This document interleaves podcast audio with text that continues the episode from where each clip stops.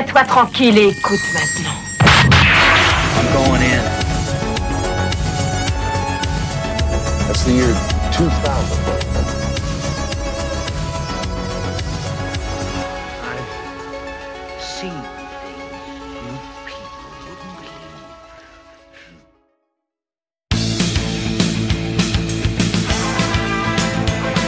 Chers auditeurs, bienvenue au neuvième épisode de Betamax Break Room. Comme d'habitude, moi c'est Xavier et à mes côtés, Basile, salut à vous tous.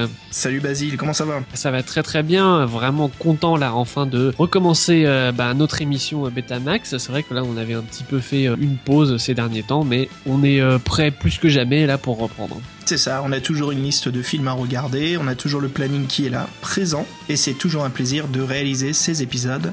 Et justement Basile, ce soir, qu'est-ce qu'on a comme surprise? Alors la surprise, eh ben, c'est qu'en fait on va entamer le deuxième épisode de notre série spéciale, je pense qu'on peut appeler ça comme ça. Euh, on avait déjà fait un premier épisode euh, il y a quelques mois, et puis là, eh bien c'est le deuxième épisode de notre série sur les dessins animés japonais, l'animation japonaise. Voilà, exactement, le deuxième épisode spécial manga C'est ça, exactement.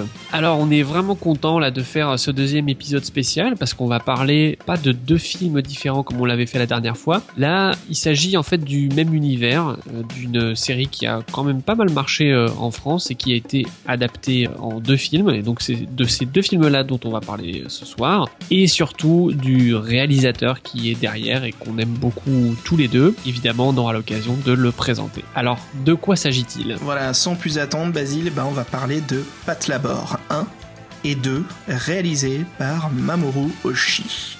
Alors, Pat Labor, c'est un peu, on vous le dit à l'avance, hein, c'est des coups de cœur à nous deux, Ah oui, c'est exactement ça. Et puis là, clairement, là, on va taper dans les bons souvenirs. Là, c'est- clair. Alors, bien sûr, pour ne pas parler que nostalgie, avec Basile, on les a revus récemment. On trouve toujours que ce sont des très bons films, mais voilà, on remarque qu'on a une interprétation très différente des films. En tout cas, de mon côté, Basile, hein, de quand je les avais vus euh, à 13-14 ans, pour moi, c'était encore une fois la claque de revoir ces, ces deux films d'animation. De grands films de qualité. Hein. c'est ça, parce que là, on peut vraiment dire que c'est quand même la crème de la crème de, Ah de ouais, l'animation japonaise. Et euh, on est bien loin, voilà, d'une certaine production un petit peu cheap parfois. hein. Je pense surtout à certaines OAV Hmm. qui étaient, comme leur nom l'indique, euh, destinées avant tout au marché de la vidéo, donc qui étaient quand même pas avec les mêmes exigences de qualité. Et là, non, on a vraiment euh, deux longs métrages d'animation pour le cinéma, et ça se voit tout de suite. C'est c'est clair et net, ouais. Basile, justement, avant de, de dans le premier film, expliquons un petit peu à nos auditeurs qui ne savent pas du tout qu'est-ce que c'est Pat Labor. Alors pour faire un résumé rapide, Pat Labor, voilà, c'est un manga en papier, c'est aussi euh, une série télé, hein, des OAV, mais qu'est-ce que ça parle? Voilà, ça parle de la brigade numéro 2 de blindés de Tokyo. Donc c'est une brigade de flics, on a tout le, commissariat, hein, on a les sergents, les commandants, les mécaniciens même, qui ont un rôle très important. Voilà, c'est une série qui parle avant tout de personnages. Et contrairement à ce que l'on peut croire en regardant les affiches ou les posters, on voit tout de suite que c'est une série qui va parler de mecha, et euh, c'est tout le contraire. On se focalise beaucoup plus sur euh, bah, les personnages, les êtres humains dans la série télé. Et c'est vraiment quelque chose de très très intéressant, au point où les robots sont complètement euh, secondaires dans le scénario. C'est tout le contraire de ce qu'on peut en voir à, l'époque, hein, comme d'autres mangas. Je prends par exemple Gundam, où on se focalise énormément sur les robots. Alors, Basile, est-ce que tu peux en parler un petit peu plus côté technique Comment est-ce que c'est euh, arrivé euh, en France et d'où ça vient Pat Labor ori- d'origine? Alors c'est ça qui est étonnant, c'est que généralement, euh, ce qui se passait au Japon, c'est que en premier lieu il y avait un manga, et quand le manga marchait, il était adopté généralement aux séries télé, et ensuite il y avait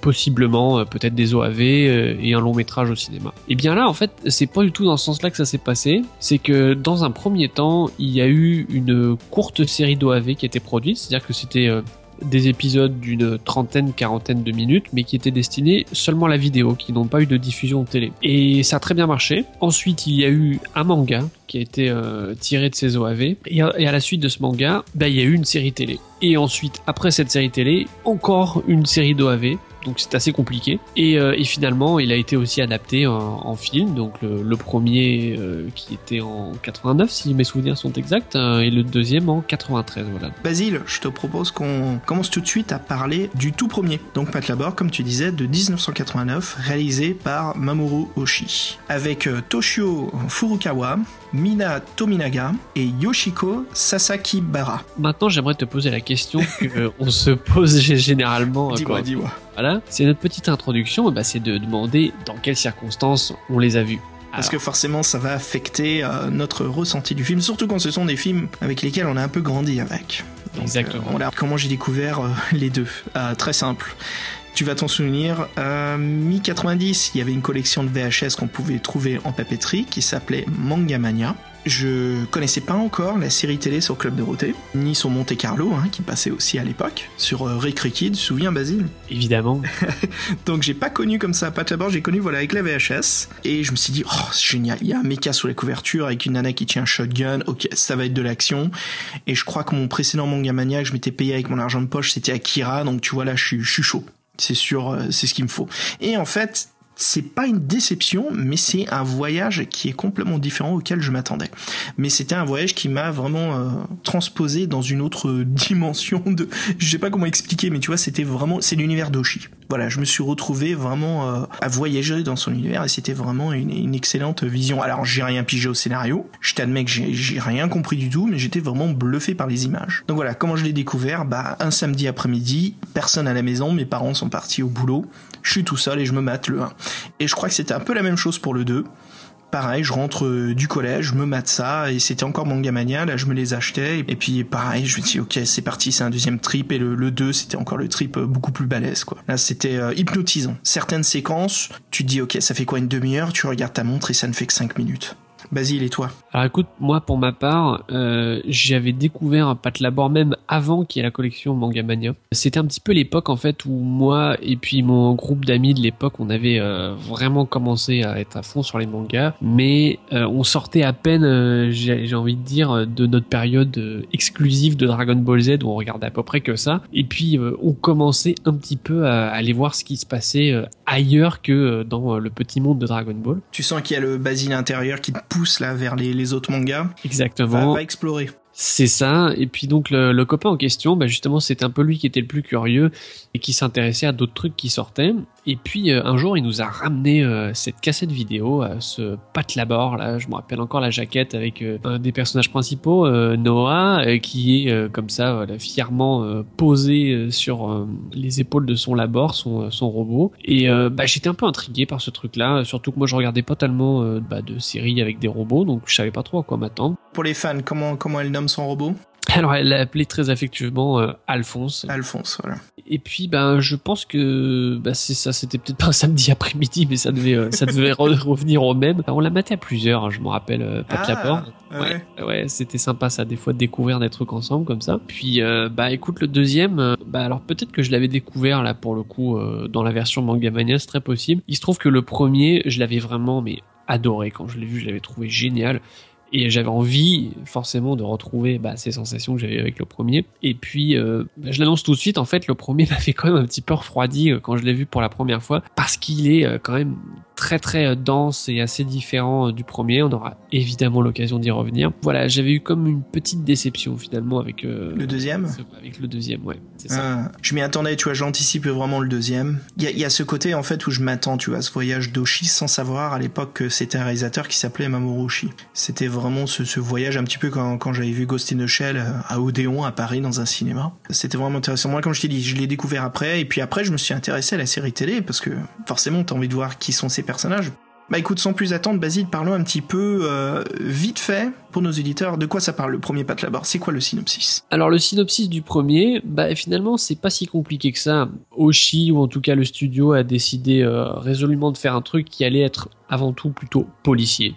Ça c'est vraiment euh, clairement plutôt dans ce genre-là euh, où donne le, premier épisode. Et puis en gros, on suit bah, cette intrigue euh, liée à ce mystérieux personnage très énigmatique qu'on voit dès les premières secondes du film en fait, une sorte de, de génie du mal en fait, euh, bah, qui a décidé euh, finalement de faire comme une, sorte d'énorme bombe à retardement qui allait au fur et à mesure ben, montrer ses effets. Et puis on suit parallèlement en fait euh, des euh, petites aventures de la brigade numéro 2 justement qui est euh, bah, complètement au cœur de cette affaire là et euh, en même temps on suit l'enquête d'un policier qui est l'ami du commandant Goto un des euh, personnages récurrents de la de la brigade numéro 2 et c'est ça c'est ça qui fait que le, film marche très bien en fait c'est qu'on a vraiment ce parallèle en fait entre ces, ces deux enquêtes là Et puis euh, on va avoir évidemment vers les trois quarts du film la grosse scène d'action très attendue. Donc euh, tout ça pour dire que c'est assez euh, classique hein, finalement. L'intrigue est mise en place peu à peu, Euh, les indices qui euh, permettent de s'y retrouver un petit peu plus au fur et à mesure. Et puis à la fin voilà euh, dénouement, euh, fin heureuse, euh, etc.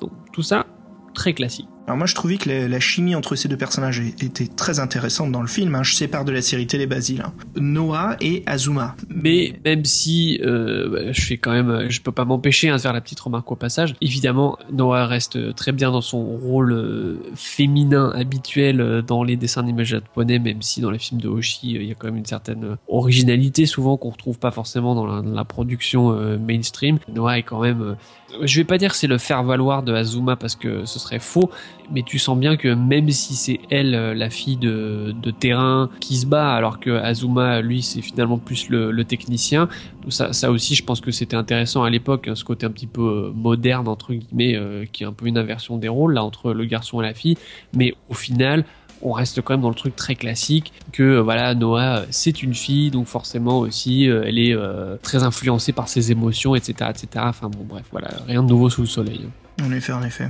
Ce que je te disais, donc tu sais, il y a Azuma et Noah qui commencent à comprendre le complot, et dès qu'en fait on arrive à un point euh, cum- cumulatif hein, du, du scénario, la désamorce, alors je dis désamorce parce que ça, moi ça me brisait, j'avais oublié cela, mais ça me brisait un peu l'ambiance du script, c'est de se mettre dans la peau d'Azuma, que tu commences à comprendre en même temps que lui ce qui se passe, c'est que le capitaine Goto sait toujours tout à l'avance. toujours un coup d'avance ce- ce fiefé Goto Je m'étais pas rendu compte de ça avant, mais j'aurais préféré voir plus l'enquête de Goto.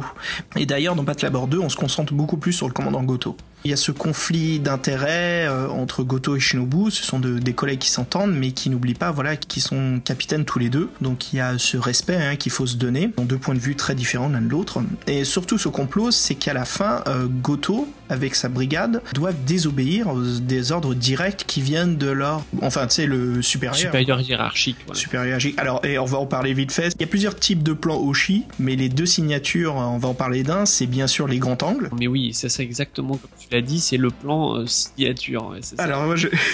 tu sais, je suis mort de rire. Alors, pour ceux qui se souviennent, ceux qui se souviennent pas, on va l'expliquer vite fait. C'est que voilà, donc le super hiérarchique euh, sanctionne euh, Azuma parce qu'il a enquêté euh, sans porter de casque sur une mobilette qu'il a sorti de la base. Tu vois, c'est vraiment la sanction pourrie, quoi. Et Azuma cogne les poings sur la table en disant t'écoutes même pas ce que j'ai à te dire. Et puis l'autre recogne. Et puis c'est le grand angle contre champ. Et puis l'autre tout de suite, c'est fini le vouvoiement, c'est le tutoiement, c'est pour qui tu te prends. Alors voilà, c'est la grande engueulade. Les trucs qu'on voit rarement euh, dans la police japonaise, j'imagine, quoi. Puis surtout, c'est ça qui est vraiment drôle et comme tu disais, euh, qui est vraiment typique de Hoshi, c'est que là, dans, dans une scène pareille, finalement, il, il souligne le côté complètement absurde de la chose en, en, voilà, ça. encadrant avec cet objectif complètement déformant. Et puis à un moment donné, je sais pas si tu te rappelles, on, on voit même plus les visages des personnages, on voit juste le, le reflet en fait de, de l'insigne euh, de je sais pas quelle partie de l'uniforme là. Enfin, c'est drôle. Là, c'est vraiment. Ouais, et c'est super. Alors Oshi adore faire ça. Un plan le plus intéressant, c'est dans Ghost in the Shell, hein, les fameux grands angles hein, qui sont inoubliables. Mais voilà, il y en a dans Pat Labor, dans le tout premier. Hein. Et dans le deuxième aussi. Ah, dans le deuxième, ouais. Alors, Basile, je te propose de rebondir directement sur l'autre signature de Hoshi. Ce sont ces plans travelling qui sont très lents et qui imposent l'ambiance. Alors ce sont souvent, voilà, comme je dis, c'est les travelling qui vont se focaliser pas sur les personnages, mais sur le décor. Et tu sais, il se passe rien. C'est juste de la mise en ambiance. Et souvent, ces plans font un peu la réflexion des personnages, un peu ce qui se passe dans leur tête. Et là, on l'a dans Pat Labor, avec bien sûr l'ami de Goto, donc l'inspecteur, qui est avec son collègue, qui explore les lieux d'habitation du mec qui s'est suicidé. Les anciennes adresses. Les euh, anciennes adresses. Parce que ce qui était bizarre, il disait dans l'enquête, c'est qu'il changeait d'adresse tous les 2-3 mois et il se demandait pourquoi. Oui, mais de toute façon, en fait, peu importe la raison, c'est juste un prétexte pour les balader. Et puis c'est ça qui est amusant, c'est que c'est un prétexte dans le film pour balader les personnages, mais finalement, c'est un prétexte pour Oshi de nous balader, nous, euh, spectateurs. Ouais, C'est ça qui est génial. Pour moi, ce sont des séquences hypnotisantes. Et c'est vraiment un plaisir artistique à les regarder, même à les admirer. Hein. Et ce qui joue beaucoup là-dessus, Basile, je trouve aussi, c'est la bande originale. Ouais, ouais, c'est exactement ça. Alors là, en fait, euh, t'as as extrêmement bien résumé ce truc-là. C'est comme le point central finalement de, de, de la réalisation d'Oshi. Moi, j'irais même encore plus loin. Dans mon cas euh, personnel, bah, c'est ça qui m'a fait euh, tomber amoureux de l'animation japonaise sur, certains plans. C'est que vraiment, euh, il y a quelque chose de très unique, euh, tout particulièrement chez les Japonais, dans cet art de la contemplation. Voilà. Et moi, j'ai été extrêmement sensible justement à, à cet aspect-là, qui vient comme ponctuer finalement même une série euh, très portée sur l'action. Il y a ces moments de respiration qui sont uniquement pour la contemplation pure et qui sont à la fois gratuits et pas gratuits. Je dis gratuits dans le sens où, euh, bah, comme tu disais, finalement il se passe rien quelque part. Et en fait, si, c'est là qu'il se passe tout. Il y a quelque chose de très dense en fait dans ces moments assez silencieux où généralement les gens ne parlent pas. C'est l'essence du film, c'est le cœur. J'ai l'impression qu'on tape dans le noyau de ce qu'est ce film. Exactement. À ce moment-là, tout se reflète, le scénario se reflète. C'est comme un jardin japonais, tu sais, il y a tellement de choses à voir et pourtant c'est très simple. C'est ça. Et puis, et puis alors, ce que je trouve formidable, et ça on le retrouve vraiment, alors là pas que chez Oshi, hein, c'est vraiment de manière générale dans l'animation japonaise, mais aussi surtout dans les mangas japonais, on retrouve euh, ce souci finalement de poser un décor dans la multiplicité des petits détails qui paraissent insignifiants, mais en fait c'est ça qui fait tout. Et tu te rappelles évidemment euh, des centaines et des centaines de séries, euh, de, enfin d'épisodes de séries qui étaient comme ça, ponctués des fois de, de petits inserts sur un bout d'asphalte, un morceau de poteau électrique.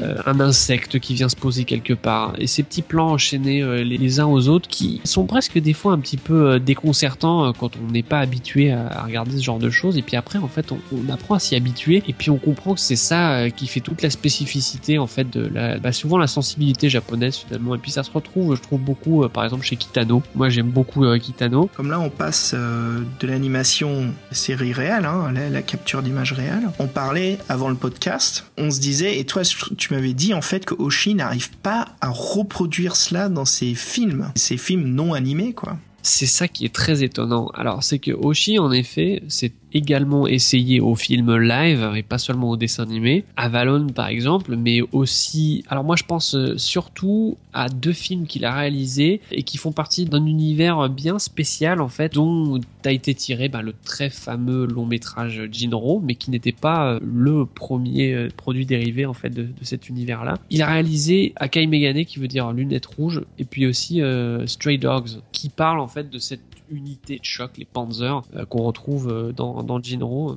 Et alors, ce qui est vraiment étonnant, c'est que curieusement, ces films-là, alors c'est un avis personnel évidemment, et ben je trouve qu'ils ne marchent pas du tout. C'est comme si Oshi arrivait parfaitement à saisir ce qui était euh, l'essence même du dessin animé, dans, dans toutes les subtilités de son, de son rythme, de la manière d'évoquer les, les choses.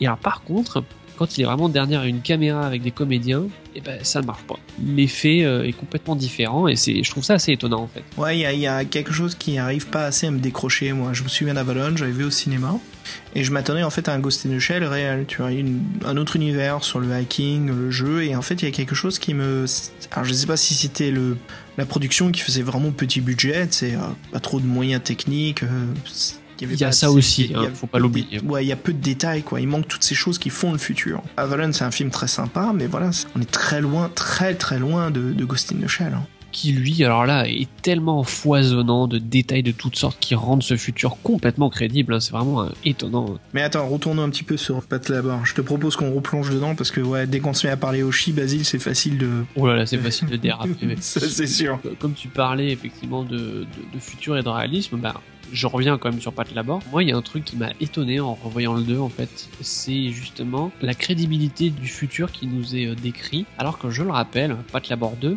date d'il y a plus de 20 ans quand même. 1993. Et ça, j'étais quand même vraiment très étonné pour toutes ces séquences en fait où il y a des interfaces, des choses comme ça. On nous parle aussi d'un réseau qui évidemment fait penser au réseau internet. Et dans Ghost in the Shell aussi, hein, il est question d'un grand réseau euh, comme ça. Ouais, Oshi était très proche, hein, comme euh, comme Gibson. Hein. Ils tiennent le test du temps. Alors Basile, tiens, si on retourne un petit peu sur le scénario du hacking, comme là on parle de cyberpunk, on est un peu dedans là, avec cette histoire du hackage des robots. Alors tu sais, on nous explique que la particularité, c'est que c'est des anciens modèles qui sont dans le hangar, mais on nous présente ce fameux robot, tu sais, au tout début, qui s'appelle le modèle 0, avec euh, cette technologie de pointe, et c'était le SE et le SH HE, c'est ça, des interfaces, euh, parce que bien sûr toute la technologie du méca hein, qui est vue au détail euh, dans le Japon. Hein. Et euh, moi ce que je trouvais sympa, Basile, c'était cette séquence à la fin. Tu sais quand le hackage se produit un peu partout avec le symbole de Babel et cette couleur rouge vif. Je trouvais ça vraiment sympa dans, dans le film. C'était oppressant en fait parce que l'antagoniste dans ce film, c'est il est invisible en fait. Ça, c'était génial, justement. C'est comme tu dis, c'est qu'en fait, on ne le voit jamais, ce mec. Il y a juste ces quelques secondes du début. Ah, mais il faut qu'on en parle de ça, là, ce début, mais c'est... Cette introduction Oh. est parfaite. La musique est parfaite, la réalisation est parfaite. Là, on est déjà dans le bain, quoi. Bah, on commence tout de suite par une signature d'Oshi sur le plan d'ambiance, quoi. Ça. Ce fameux plan très serré sur son sourire. Sardonique. hein. Ouais, et puis il se jette, et puis après la symbolisation des, des oiseaux, du corbeau. Alors, les oiseaux. Et ah, qu'on retrouve dans le 2, mais on en, on en parlera dans Pat Laborde 2, ça. étonnant à quel point il y a une symbolique forte avec les oiseaux, aussi bien dans Pat Labor 1 et Pat Labor 2, on les retrouve partout. Et dans les mêmes endroits, dans l'aboutissement, en fait, de la quête. Exactement, et puis alors vraiment, c'est aussi bien effectivement des oiseaux euh, qui volent dans, dans, dans le ciel, euh, bon, euh, selon les, les, les scènes, mais on les retrouve partout, dans des images, dans des télés, enfin les écrans qui se trouvent derrière les personnages. Je me rappelle même un plan aussi, je sais pas si tu te souviens. Ah oui, de Goto qui est assis en train de parler à son pote sur l'ordinateur, là, à un monteur. Il y a ça, puis aussi une scène qui est carrément dans la ville, sur la route, où on voit passer un camion derrière avec une énorme illustration d'oiseaux Hmm. sur la carrosserie. Est-ce que tu penses, je sais pas si je fais de la psychologie de comptoir, est-ce que tu penses pas que c'est parce que Pat Labor 1 et 2 nous parlent de la même chose, c'est des entités, des êtres en fait qui sont pourtant libres mais qui sont renfermés. Alors là, bah, c'est vraiment ça qui est intéressant, c'est que tu peux l'interpréter de multiples façons. Pat Labor 1 et 2 ont quand même des similitudes au point de vue du scénario, il y a des choses très très similaires quoi qui se ressemblent beaucoup. Tout à fait, c'est vrai que dans les deux cas, tout à fait d'accord avec toi qu'il y a vraiment cette similitude d'un personnage finalement qui a eu comme une sorte de prise de conscience, qui estime que l'humanité en fait est en train d'aller euh, dans une direction euh, qui va la mener à sa perte, qui décide euh, comme de se mettre dans une position quasiment de dieu finalement, qui va prendre en main le destin des autres humains qui sont aveugles et qui ne voient pas où ils vont, et qui va s'octroyer le droit finalement d'aller bah, jusqu'à son objectif final, quitte à faire beaucoup de sacrifices. Dans les deux films, c'est ça. Ouais, ce sont des prophètes fous en fait. Exactement. Et qui ont ce pouvoir justement d'installer cette terreur. euh, C'est C'est ça. Mais alors, ce que je trouve très très intéressant, c'est qu'il y a une, une énorme différence entre, entre le premier et le deuxième. C'est que le premier a quelque chose de très ado. Et puis, alors, quand je dis ça, moi, j'ai aucun problème euh, avec ce côté-là parce que moi, je suis toujours à fond sur le premier. Moi, je l'ai revu, j'ai vraiment pas boudé mon plaisir. C'était très très très agréable. Mais c'est vrai qu'il a un côté beaucoup plus naïf parce que finalement, bah, c'est très simple, l'intrigue est résolue, puis à la fin tout le monde est content, c'est vraiment un happy end, tout ce qu'il y a de plus classique. Alors que le 2 est, tellement, tellement plus adulte, justement, dans, son côté euh, très, très nuancé, euh, presque cynique finalement. Et puis euh, la, fin est beaucoup plus amère. hein. C'est du Hoshi le 2, hein. c'est de la fin à la Hoshi qui te laisse les portes ouvertes en fait. Mais quand même, ce que je veux souligner, c'est que malgré ces différences vraiment de ton, qui sont vraiment flagrantes, c'est que ben, l'un et l'autre ont des scénarios qui vont dans des directions un petit peu euh, différentes dans, dans le détail, mais ce qui est vraiment important, et je pense qu'on n'y était pas forcément sensible à l'époque, et c'est là que c'est intéressant de le revoir adulte, c'est qu'on voit derrière ces scénarios des symboliques très fortes et qui sont vraiment vraiment très cohérentes entre le premier et le deuxième Pat Labor. Et puis là, je pense que tu vas être d'accord avec moi. Moi, il y a quelque chose que j'ai trouvé vraiment vraiment très fort. Je pense que c'est finalement un des thèmes récurrents chez Oshik qui lui est euh, très cher. Bah, c'est cette thématique en fait du euh, temps qui passe, passage du temps qui a quelque chose d'inexorable. On peut rien faire contre ça et puis en même temps qui est lié avec une certaine presque on sent qu'il est un petit peu désabusé voilà devant ce temps qui passe et alors ça se manifeste par exemple entre euh, le décalage qu'il peut y avoir entre les générations. Je sais pas si tu te rappelles le début de Pat Labor 2 où on sent très bien que les petits bleus par exemple qui vont euh, devenir euh, les nouveaux de la brigade numéro 2, bah, on sent que ils sont pas comme les vieux de la vieille. Et c'est ça qui est amusant parce que Pat Labor, euh, même dans le premier, les héros de la brigade 2, ils sont encore euh, les petits jeunes. Et puis déjà dans le 2, bah c'est plus les petits jeunes. C'est déjà les vieux de la vieille. Et puis tu remarques qu'on les voit, on les voit quasiment pas dans Pat Labor 2. C'est des Non, personnages non, très très très Ils sont qu'à la fin. Azuma et euh, Noah, tout le monde, ils arrivent qu'à la fin. hein. Ils sont au début et à la fin. On a une présence beaucoup plus des mécaniciens dans le 2, je trouve. Tout à fait. Et qui, eux, sont la vieille de la vieille, quoi. C'est vraiment les, les vétérans. Exactement, les vétérans. Et puis tu remarques aussi bien dans le 1 et le 2 que c'est très important justement ces rapports. euh, Bah tu sais, au, au Japon, c'est les senpai et les kohai, hein, tu vois, ceux, ceux qui sont expérimentés et puis euh, ceux qui au contraire ont tout euh, à apprendre. Ça, on le retrouve bien dans les deux films. Mais je pensais aussi euh, dans le 1, euh, toujours dans cette thématique du temps qui passe, bah, c'est ce petit moment, je sais pas si tu te rappelles, quand Matsui, le détective, parle du fait que euh, il y a un peu ce décalage tellement énorme en fait entre ces buildings qui poussent comme des champignons à une vitesse terrible et puis à côté ces vieux quartiers à l'abandon qui sont démolis et lui-même le dit peut-être qu'après tout c'est ça le message de Oba donc le génie du mal de s'arrêter deux secondes et, euh, et avoir comme cette réflexion par rapport euh, au temps qui passe et puis euh, qui a pas l'air d'avoir de sens quelque part Mais écoute, vas-y, le premier. Alors, en le revoyant, moi, il y a quelque chose qui m'a choqué. Le début du film, cette excellente séquence euh, d'ouverture, hein, silencieuse. On a le début du film avec une séquence d'action. Et puis, tout juste après, on a environ 15 à 20 minutes d'exposition. Et c'est que l'exposition. Ce que je veux dire par ça, bien sûr, exposition, hein, c'est qu'on développe le scénario, mais d'une façon où ce sont les personnages qui se parlent entre eux, et ça développe, ça développe, ça développe, où nous, voilà, le spectateur, on peut comprendre aussi. Et ça m'a semblé un peu bizarre, je me souvenais plus que c'était autant exposé que ça. Après, t'as les séquences d'enquête euh, de l'inspecteur euh, Matsui, qui brise un peu, en fait, cette exposition pour le faire autrement. C'est vrai qu'il y a une toute petite séquence d'action, hein, c'est ce fameux robot là qui est un peu dégénéré dans le marché. Puis à la fin, voilà, on a la grande séquence d'action, et puis il y a tout ce- cette montée en climax, les labors qui partent en mer. Et dans le 2, je l'ai trouvé vraiment bien fait. En fait, c'était la réparation pour moi. C'était, ok, là c'est une bonne structure. Là c'est bien ficelé, c'est bien mis. Alors, il y a aussi une différence en qualité d'animation. Le 2 est beaucoup plus esthétique, je trouve. Le 1 est très bien, hein, il y a quand même un, niveau de différence entre les deux là-dessus. On est, les deux sont les crèmes de la crème, comme on dit. Il y a quand même une différence, je trouve, là-dessus. Et puis, euh, cette séquence de fin qui est nickel, quoi. Alors là, c'est vraiment le duel au lever de soleil. On a tout ce qu'il faut pour bien finir le film. Et puis, comme tu dis, c'est cette fin joyeuse euh, qui, moi, je trouve, manque un petit peu. Voilà, là, on a besoin d'exposition parce qu'il faut pas oublier que la brigade numéro 2 est allée contre le gouvernement. Ce sont des conséquences euh, lourdes qui vont leur arriver. Et puis, tu sais, c'est les cris de joie. On monte sur les épaules de chacun en criant Yahoo. Il y a toute cette ambiance. Je me dis, bon, bon, comme tu dis, c'est beaucoup plus ado, en fait. Bah, ce qui ce qui donne en- encore l'occasion voilà d'aborder aussi euh, une thématique qui à mon avis aussi euh, est chère à Oshi c'est ce côté décadence de la civilisation et, finalement même ce, fameux duel qui est quand même un prétexte très euh, commercial shonen de faire euh, un beau combat de fin entre deux robots bah, malgré ça derrière ce truc là il y a aussi cette idée que finalement c'est cette euh, nouvelle technologie qui se retourne contre ses créateurs puisque là bah, le modèle 0 donc ce fameux robot ultra perfectionné bah, se retrouve à être un ennemi qu'il faut combattre. De même que ce nouveau euh, processeur qui était censé euh, bah, faciliter les choses alors qu'en fait non il,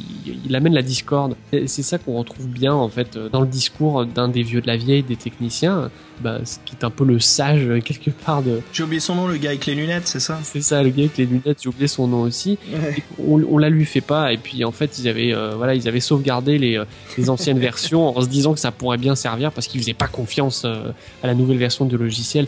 Donc bon ça ça aurait presque un côté euh, vieux con qui est un petit peu rigolo mais je pense que ça c'est fort ce côté-là de euh, bon méfions-nous quand même un petit peu. Euh, évidemment on ne peut pas aller contre la marche du progrès mais c'est quand même bien euh, de rester un petit peu prudent euh, Le film nous montre, en fait, c'est qu'on ne connaît pas tout, on ne maîtrise pas exactement ce qui est nouveau. c'est ça exactement Enfin voilà, écoute Basile, ouais, pour euh, conclure là-dessus, moi Pat Labor, toujours, pff, ces séquences de fin, elle est excellente, hein, ça, ce duel, tellement efficace. Quel, quel tellement duel efficace. Et rapide ce duel, hein, il dure vraiment pas longtemps. Hein. Et c'est formidable parce que Mm. il a beau, il durait très peu de temps.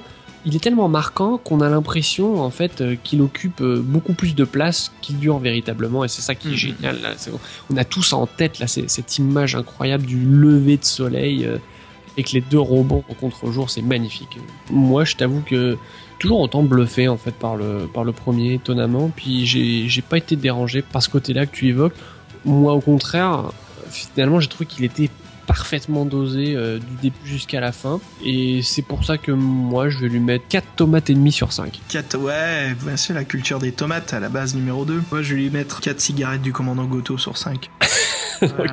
Goto avec ses tongs, hein, toujours en train de pêcher là en solitaire. Un personnage génial. Basile, écoute, je te propose de finir euh, voilà cette première partie sur le premier Pat Labor en s'écoutant bah, l'un des morceaux du compositeur donc Kenji Kawai, qui a composé d'ailleurs les deux films. Je te propose qu'on s'écoute euh, l'un des morceaux qui a servi justement euh, à installer bah, les, les séquences d'enquête euh, de l'inspecteur euh, Matsui. Alors écoute, avec grand plaisir. Et puis euh, Kenji Kawai, rappelons-le, qui est vraiment un grand nom justement euh, bah, dans le monde de l'animation japonaise. C'est vraiment un monsieur qui a signé d'excellentes bandes originales. Et personnellement, bah, il se trouve que c'est vraiment un de mes compositeurs euh, préférés. Allez, je te dis à tout de suite. À tout de suite.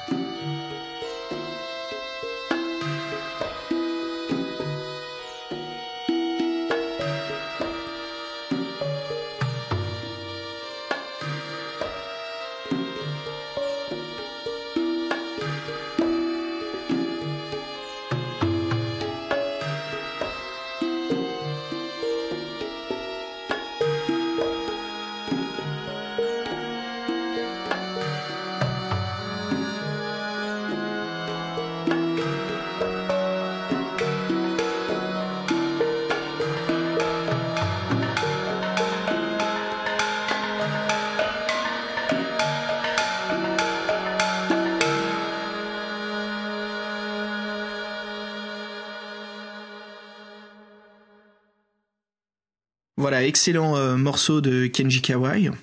Et euh, justement, Basile, je te propose qu'on plonge directement dans Pat Labor 2 de 1993. Très bien, allons-y. Euh, Donc quatre ans plus tard, euh, on remet le couvert, le deuxième film. Toujours, bien sûr, réalisé par Mamoru Oshii, avec les mêmes acteurs, doubleurs. Hein. Alors Basile, le défi, c'était moi qui devais faire le synopsis euh, de Pat Labor 2, c'est ça? C'est ça, bon courage mec.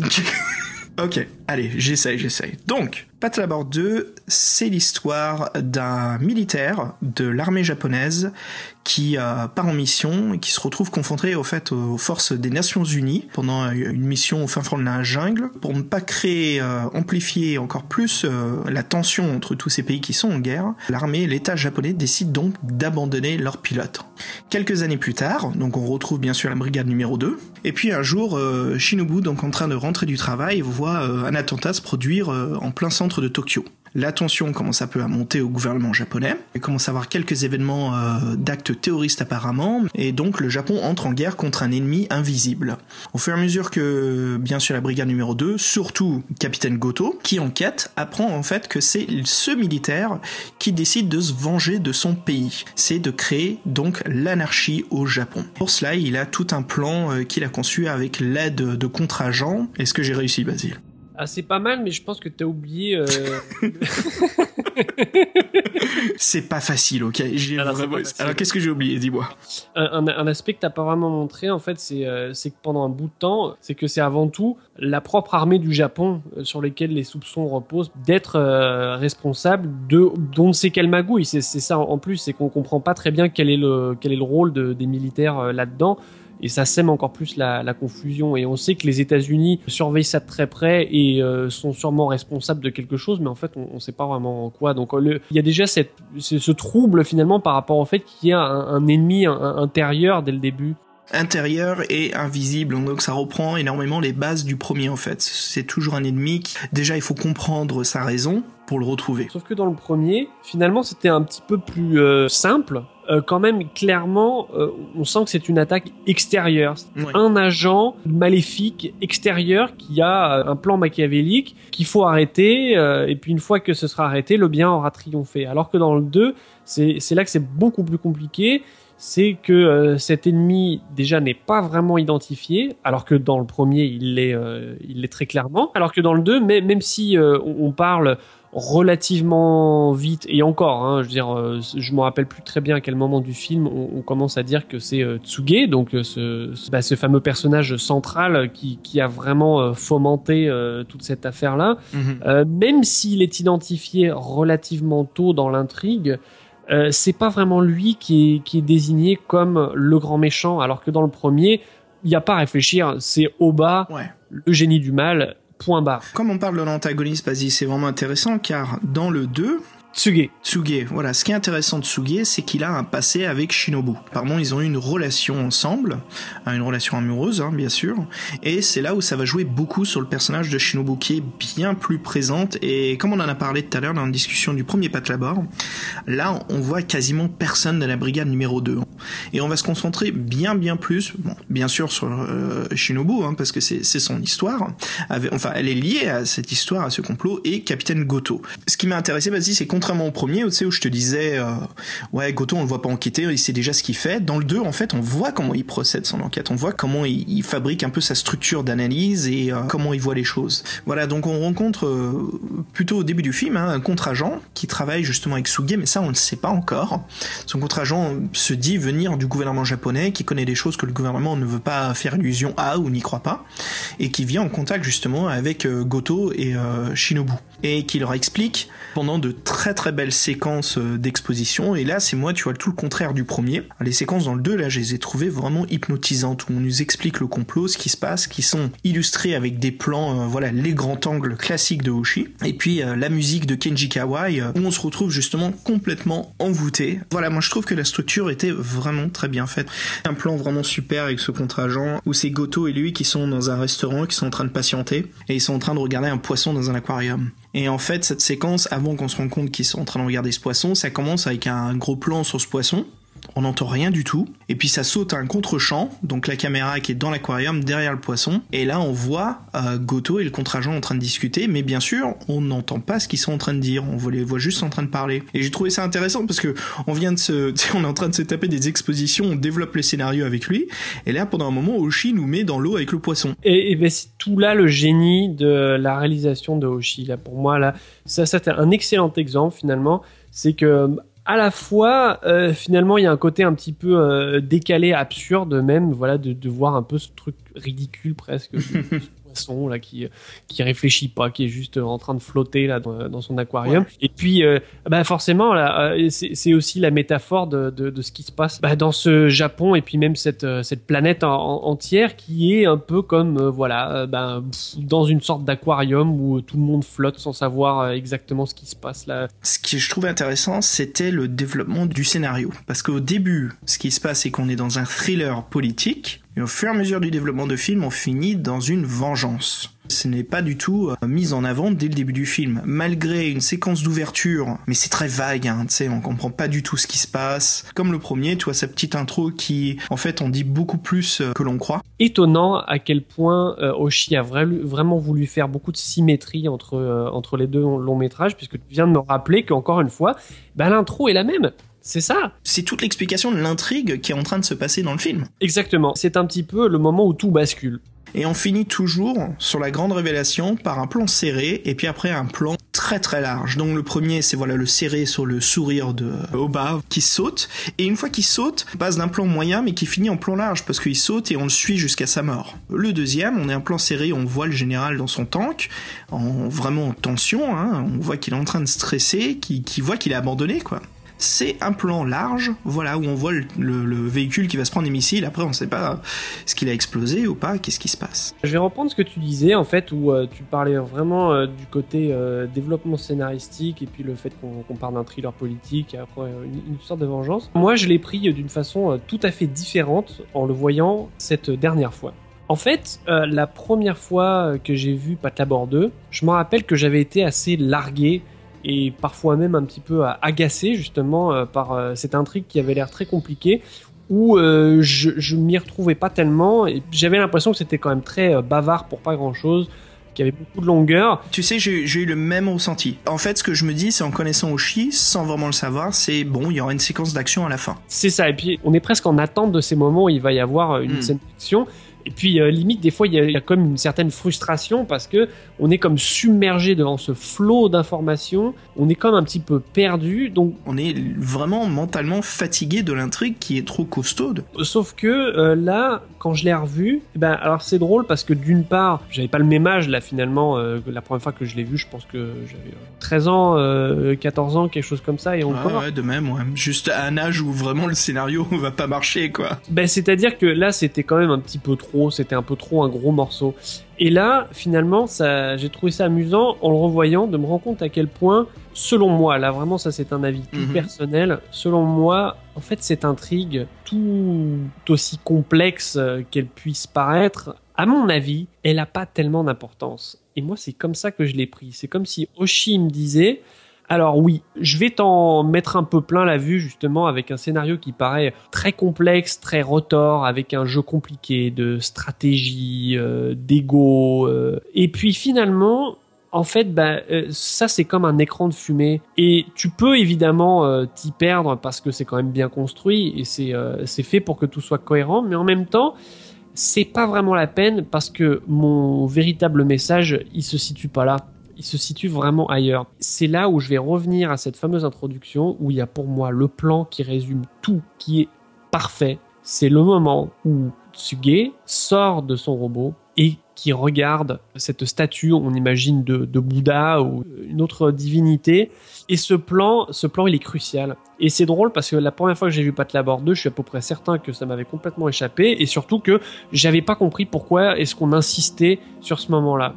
Et puis là, eh ben alors là, ça m'a frappé. Je me suis dit, mais oui, c'est vrai, c'est ça. La, la clé, elle est là-dedans. C'est ce moment où finalement, on sent qu'au plus profond de lui-même, il a comme un problème purement métaphysique et puis que là, il se demande à quoi bon? Qui sommes-nous, humains, là? Qu'est-ce qu'on fait? Pourquoi est-ce qu'on est dans cette dynamique de guerre, de paix qui n'en est pas vraiment une? Tout est là-dedans et j'ai trouvé ça magnifique. Ouais, il le cite ça, de toute façon, à la fin. hein. Et, et même s'il l'avait pas dit, alors évidemment, ça aide quand même d'avoir vraiment le, le sous-texte et qu'il y a vraiment des, des mots euh, posés là-dessus. Mais sans même avoir ces mots, finalement, on, peut le comprendre. On peut le ressentir vraiment dans, dans ce plan-là. Alors même si dans, dans l'introduction, on peut pas encore savoir quels sont tous les enjeux, mais quand l'intrigue se développe et puis quand, quand on se rend compte à quel point c'est le chaos dans les esprits alors que tout a l'air euh, calme en dehors, mais qu'en fait il y a une confusion euh, réelle, et puis quand on repense à ce plan, et ben voilà, euh, on peut se dire c'est là. C'est là qu'il y a eu euh, vraiment un homme qui a eu comme un sursaut de conscience au moment où il s'est senti abandonné, trahi et qui s'est vraiment posé euh, bah voilà la, la question de euh, vers où on va, qu'est-ce qu'on fait, quelle est cette existence qu'on mène dans le mensonge d'une paix qui n'en est pas vraiment une? Et c'est là pour moi tout le propos de Pat Labor 2 qui, euh, qui me paraît vraiment vraiment très puissant parce que ce sera toujours d'actualité. Puis là, on pense évidemment aux relations très compliquées entre le Japon et les États-Unis et il en est fait mention plusieurs fois dans le, dans Ouais, ouais. film, c'est que voilà le Japon, ça reste quand même cette puissance qui a été castrée. J'emploie vraiment ce mot qui est très fort, mais qui a été castrée par les, les États-Unis à, à l'issue de la guerre. Les États-Unis ont euh, laissé euh, des bases armées au Japon et surtout. Dans sa constitution, le Japon n'a pas le droit d'avoir une armée, ce qui est quand même un symbole très fort. Et justement, il en est fait rappel pendant le film du fait que parfois on s'est posé la question est-ce que euh, le, Japon pourrait se doter à nouveau euh, d'une armée? Et puis c'est vraiment un point très très crucial. Et on sent voilà qu'il y a cette paix qui a été euh, achetée presque et qui finalement qui n'est qu'une illusion parce que c'est Goto qui le dit plusieurs fois et c'est une phrase en premier lieu qui semble un petit peu énigmatique, presque cryptique quand il dit la guerre en fait elle a commencé depuis bien longtemps. C'est vrai en fait, c'est que Mm, quand, on y pense, ben nous qui venons euh, essentiellement de pays occidentaux qui sont relativement en paix, et, et nous, notre génération, euh, les, les trentenaires, on a toujours vécu dans la paix finalement. On sait pas ce que c'est euh, qu'une nation en guerre, et on a l'impression que c'est quelque chose qui pourrait pas changer. C'est inimaginable pour nous de- d'entrer en guerre. Et pourtant, il y a une guerre qui se joue, mais souterraine. Et c'est ça qui est vraiment très complexe. C'est euh, comme une sorte de virus finalement qui aurait euh, qui aurait déjà tout contaminé. Et tout Pat Labor 2 parle de ça finalement. Et, ces fameuses scènes euh, contemplatives qui sont empreintes d'un malaise. Il y a vraiment un malaise en fait pendant toutes ces séquences où la neige tombe.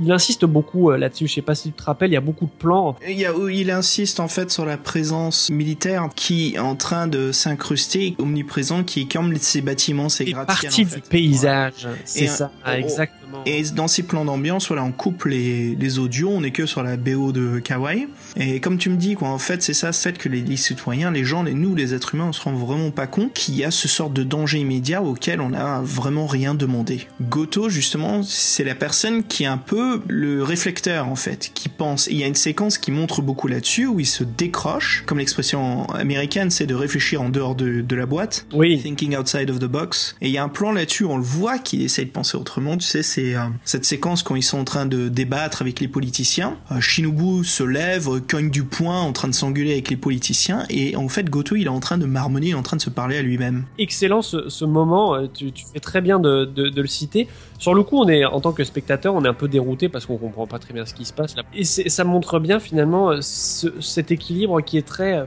précaire. La paix, enfin ce qu'on appelle la paix, ce n'est pas l'harmonie. Hmm. Et je pense que c'est ça que veut montrer Tsuge finalement, c'est qu'il y a réellement un déséquilibre et que cette harmonie en apparence, il suffit finalement d'un petit événement, d'une petite mystification pour que tout le château de cartes tombe.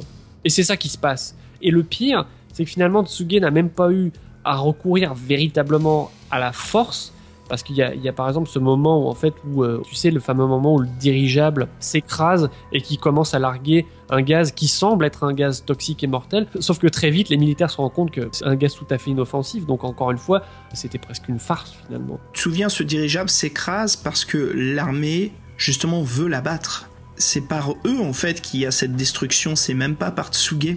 Et oui, puis on peut aller encore plus loin dans la symbolique, c'est que rappelle-toi que le, le but de ces dirigeables, c'était justement euh, de produire un, un champ de brouillage Mhm. qui euh, ferait complètement dysfonctionner tous euh, tous les appareils aux alentours. Bah finalement, tu peux prendre cette métaphore-là Ouais. et te dire, bah Tsuge, c'est un peu ce dirigeable qui sème la confusion partout. Mais au point où ça touche Goto et Shinobu, tu sais, ils ont cette engueulade à la fin du film. Tout à fait. Il a semé la discorde finalement. Mhm. Et sauf qu'il y a cette scène justement qui est très intéressante, je pense que tu t'en souviens. C'est le moment où Goto refuse d'accompagner Shinobu. Il prend quelques secondes, j'ai envie de dire même une bonne quinzaine de secondes. Ouais. Et puis finalement, il redécroche son téléphone et lui dit finalement je vous accompagne. Je suis pas d'accord avec vous, mais je vais travailler avec vous. Tout à fait. Goto, en fait, on voit que c'est vraiment un personnage très développé, en fait. Et pourtant, qui est vraiment mystérieux. hein. Ben oui, mais justement, c'est pour ça qu'il a d'autant plus de, de relief Goto parce que finalement, les euh, personnages principaux du euh, premier film, c'est-à-dire les personnages principaux de Pat Labor, la série de manière générale, c'est-à-dire Asuma et Noah, on voit que c'est pas pour rien qu'ils ont été relégués complètement au second plan Ah ouais, dans, ouais. dans ce deuxième épisode. Évidemment, ils sont très sympathiques et puis ils ont leur personnalité, leur caractère, etc. Mais finalement, ils sont presque comme des enfants. C'est ça, ouais. Puis Goto, c'est clairement euh, l'adulte, celui qui voit un peu plus venir les choses, qu'il a vraiment une, une réflexion ben, sur l'humain et euh, sur le Mm. passé, sur le présent, alors que bah, voilà les personnages de Noé et d'Asuma par exemple, ben, ils sont beaucoup plus terre à terre finalement et c'est pour ça que dans le premier épisode on, on est vraiment à leur côté parce qu'il y a une enquête à résoudre, il y a quelque chose de très linéaire là-dedans. Dans le 2, c'est marrant, mais comme tu, voilà, comme tu dis, Goto, on le voit vraiment euh, contempler le temps. Exactement. La différence entre, entre Azuma et Noah qui peuvent pas en fait se poser. Goto, il fait que dalle quoi. Et pourtant, il en fait bien plus que l'on croit. Exactement. Et Ben, c'est ça. Vraiment puis- ces petits détails importants, je trouve vraiment. Et puis son ami flic, euh, Matsui, avec qui vraiment c'est, euh, c'est les deux cerveaux quoi. Oui, puis en plus, on, on voit bien le côté un petit peu manipulateur de Goto aussi. Je sais pas si tu te rappelles un Quand il moment force donné. Matsui à rentrer dans Mais la oui, c'est ça, exactement. Il... Alors tiens, c'est vrai qu'on discute du lourd là depuis tout à l'heure. Je te propose qu'on est un petit peu dans le comique. Oui. Quand Matsui arrive à s'échapper de la base, quand, tu sais, il lui met les menottes euh, accrochées à un tuyau. Et Oui. en fait, Matsui voit qu'ils sont partis dans l'hélicoptère, il sait où ils se dirigent, donc il faut tout de suite qu'il trouve un, un téléphone. Et euh, il y a ce plan large où tu sais, il gueule, j'ai besoin d'un téléphone. Et il y a une énorme affiche d'une pub cellulaire. Très drôle ça. Et en fait, pendant tout ce temps-là, il se balade avec le tuyau de la plomberie qu'il a pas réussi à dénoter, mais il a réussi à péter le tuyau, donc c'est un énorme tuyau quand même, c'est le truc d'un mètre euh, massif. Et en fait, c'est marrant, ce que je trouve intéressant, et tu vois, c'est là où on prend pas les spectateurs pour des cons, c'est les petits plans. Mais moi, tu- moi j'aime beaucoup ça. Basile, c'est une fois que Matsui arrive à à appeler Goto, ça coupe sur un plan où Goto décroche son téléphone. C'est Matsui, il lui explique ce qui se passe, et puis ça cut à Matsui. Et qu'est-ce qu'il y a dans ce plan? Bah, C'est Matsui qui tient toujours le tuyau sur sa tête, euh, sur ses épaules, qui parle au téléphone. Et ce qu'on voit en fait dans le décor, c'est une belle corvette avec euh, la vitre avant complètement pétée, enfoncée, et puis un sort de euh, jeune, tu vois, 25-30 ans, qui est en train de faire la gueule sur le côté, à côté de sa voiture. Et on comprend tout de suite que Matsui, voilà, il a défoncé la caisse pour que le mec s'arrête d'urgence. Mais il n'y avait pas besoin de l'animer, le dessiner. C'est exactement ça, et puis c'est ça qui fait euh, un bon réalisateur finalement. C'est ça, ouais. Quand il est capable, en un seul plan, bah, de te faire tout, piger. d'un coup, et puis en plus il te fait rigoler au passage. C'est- ça, ouais, non, non, très sympa. Et pourtant, sais, on se marre, mais Matsui a failli être éliminé en deux secondes, hein. Eh oui, mais c'est ça. Mais, mais euh, Pat Labor 2 euh, le, le fait quand même toujours bien aussi, même si l'humour est vraiment, vraiment beaucoup moins présent. Mais il arrive toujours à, à lancer ces petites touches euh, comiques, euh, parfois un petit peu cyniques aussi, euh, parce qu'à mon avis, je pense que Mamoru Oshii euh, a un côté très cynique. Ouais. C'est vraiment, ça se savoure. Et puis, alors, euh, tou- toujours dans, euh, dans les symboles qu'il aime beaucoup utiliser, je sais pas si tu l'as remarqué, c'est qu'il joue beaucoup euh, sur les miroirs et sur les déformations. Pense à ces plans, par exemple, où les avions passent au ras des immeubles et qu'on les voit se refléter dans les, fenêtres à plusieurs reprises. Hein. C'est pas un seul plan, c'est vraiment sur beaucoup de plans qu'on voit ça.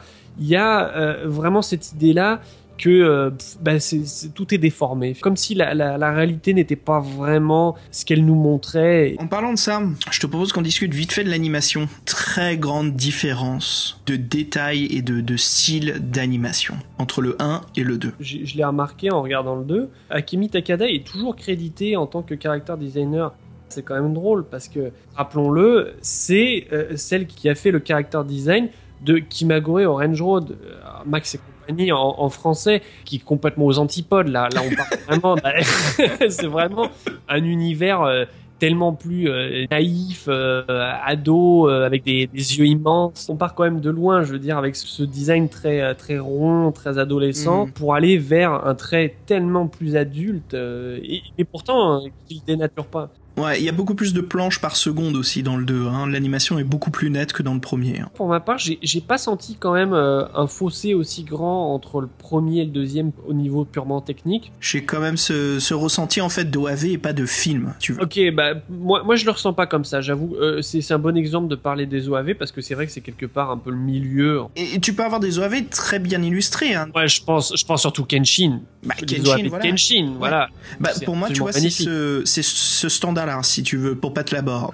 Alors, alors par contre, je sais pas si tu y étais sensible. Moi, j'ai trouvé qu'il y avait vraiment une très très très très bonne recherche au niveau des éclairages dans le premier et beaucoup Ouais, les ombres. dans les euh, dans les ombres, exactement dans les clairs Ah obscurs, ouais, ouais. qui joue un rôle vraiment très important, euh, ne serait-ce que entre autres dans les fameuses scènes contemplatives où euh, les deux détectives se baladent euh, à l'intérieur voilà, de ces vieilles maisons abandonnées avec cette atmosphère très particulière là, de, poussière, de, la lumière du soleil qui rentre dans, ces maisons, qui filtre à travers les persiennes, et puis aussi dans les scènes de dialogue avec Goto qui est un petit peu dans l'obscurité de son bureau.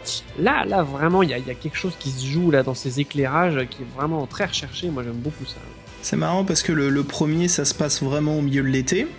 Et le deuxième, Oui. ça se passe en plein milieu de l'hiver. hein. Très vrai, c'est vrai. Il y a aussi ce gros Ouais. contraste effectivement. Parce ouais. qu'on les voit prendre leurs tomates dans le premier, faire leur linge sur le toit, euh, avoir une chaleur pas possible dans les bureaux, à s'éventer. Il y a même leur pote qui vient des vacances qui est en chemise hawaïenne. Et dans le 2, tu sais, c'est caille, quoi. Il y a Goto qui se met sous la couverture, sous la table à thé. C'est vrai. Il y a vraiment cette différence là-dessus, quoi. Et puis bien sûr, il y a la fameuse séquence où euh, Shinobu part rencontrer euh, Tsuge en bateau.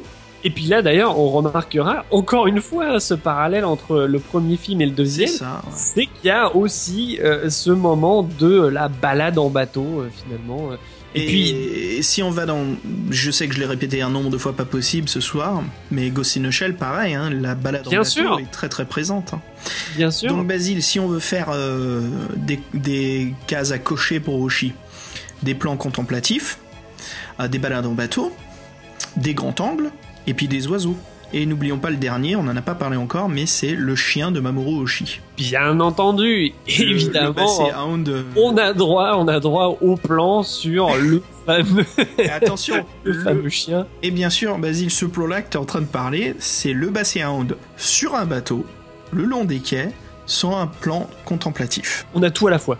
Et puis, euh, bah alors, euh, pe- pendant qu'on y est, hein, toujours dans cette histoire de, euh, de symétrie entre euh, les deux films, bah il y a euh, cette scène qui est vraiment euh, juste avant la fin où un personnage se retrouve en plein milieu d'une multitude d'oiseaux. Dans le premier film, bah, c'est Noah qui arrive dans la tour de contrôle de la fameuse tour Babel et qui, se retrouve nez à nez avec voilà, une multitude de, volatiles à l'air un peu hostile. Et puis dans Pat Labor 2, bah, c'est quand Shinobu retrouve enfin Tsuge et, euh, et pareil, ils sont euh, ils sont entourés d'oiseaux. euh. Je viens de penser à une autre symétrie aussi, c'est que tous les oiseaux décollent à cause d'un bruit sonore Tout à très fait. fort. Ah Donc oui. le premier, c'est quand elle tire, me semble-t-il. le- Et d'ailleurs, le- la clé là au milieu de pour désamorcer Ouais. la, la tour, ouais. Puis alors d'ailleurs, on, on rebondit encore une fois. Rappelle-toi aussi un autre moment où c'est un bruit qui fait fuir les oiseaux. Et ben c'est la fin de l'intro du 1, c'est-à-dire Ouais. que le, le, le plan qui cut au noir la, la, la chute mortelle de Oba dans la baie de Tokyo, et ben en fait il se cut avec un bruit de d'ailes qui bah, qui est en train de s'envoler quoi. Mm, mm, mm. Non, c'est très fort. hein. Ouais, il y a d'énormes similitudes entre ces deux films. hein. Et en fait, ça vaut le coup de les regarder back to back, je trouve. hein. Ah ouais, ah ouais non, ça c'est vrai que bah, je l'ai pas fait en l'occurrence euh, ouais. parce que j'avais vu le, le 1 avant de revoir le 2, mais je pense qu'effectivement ça peut être très très intéressant de regarder les deux à la suite parce que euh, il y a il y a cet effet de miroir euh, vraiment entre les deux qui, euh, bah, qui qui se retrouve rarement à ce point-là en fait dans, dans deux films euh, bah, en fait qui ont été faits en plus avec 4 ans de différence euh, donc ouais, ça vaudrait le coup. Puis alors même dans le niveau des personnages, écoute moi j'ai envie de te parler d'une scène, j'exagère pas, moi j'ai vraiment été ému en fait par ce moment où Shinobu retrouve Tsuge justement. Et je sais pas si tu te rappelles, il y a ce plan rapproché sur leurs mains Ouais, ouais, ouais. ils ont ce, ce geste vraiment de tendresse finalement où ils se prennent la main, leurs doigts s'entrecroisent juste avant que Shinobu lui passe les menottes avec euh, l'autre main. Et ça, mais je trouvais que c'était tellement beau et, ça, et honnêtement, ça c'est un côté quand même aussi très euh, japonais finalement. Euh, tu sais, ces fameuses fins qui sont très tristes finalement, Mm. où les deux personnages euh, se comprennent ou même s'aiment. Dans, dans, dans, ce- cas-là, c'est vraiment qu'en plus on sent qu'il y a toujours quelque chose de très fort entre, entre ceux-là, mais il y a quelque chose de plus fort finalement. euh, la réalité euh, qui, euh, qui prend le pas, euh, les, les rôles surtout qu'ils ont à jouer, puisque Shinobu a son rôle de flic à jouer, Tsuge a son rôle de euh, terroriste à jouer.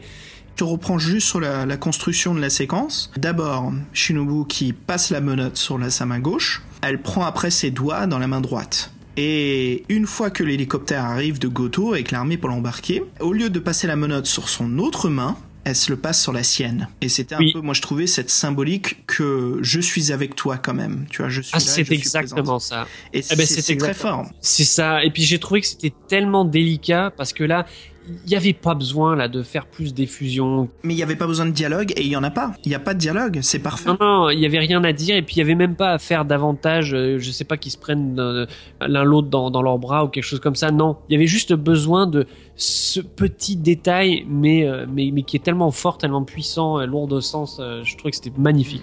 Bah pour finir en fait notre discussion là sur Pat Laborde, je voulais évoquer juste une dernière chose. Tu te souviens, il y a cette fameuse séquence de gaz, comme on a dit, hein, les zeppelins qui tombent, qui s'écrasent en plein milieu de Tokyo. Et en 95, donc quand même deux ans plus tard après le film, il y a quand même eu l'attaque au gaz sarin dans les stations de Tokyo. Hélas, euh, contrairement au, au manga, hein, c'était vraiment une attaque euh, fatale quoi, en plein milieu de la ville. Mais oui, Moi, ça me faisait penser à ça à la fin du film. Hein. Ouais, ça me faisait vraiment penser à l'histoire du Japon, à cet acte terroriste qui était mené, hélas, pas par euh, quelqu'un aussi intelligent de Tsuge, mais plus par un, un fou fanatique, plus comme Oba, Oba le tout premier, donc le, ce fameux hacker fou furieux qui veut créer le désordre et euh, le déséquilibre, mais en créant de la violence. Un peu le contraire de Tsuge qui cherche plus l'anarchie politique et pas la destruction des civils.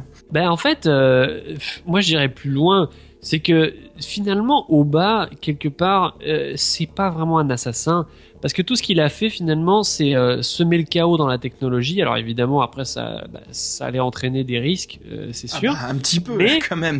Oui, oui, mais, mais c'était pas non plus un acte délibéré de meurtre de, de civils. Là, on parle vraiment pas de ça.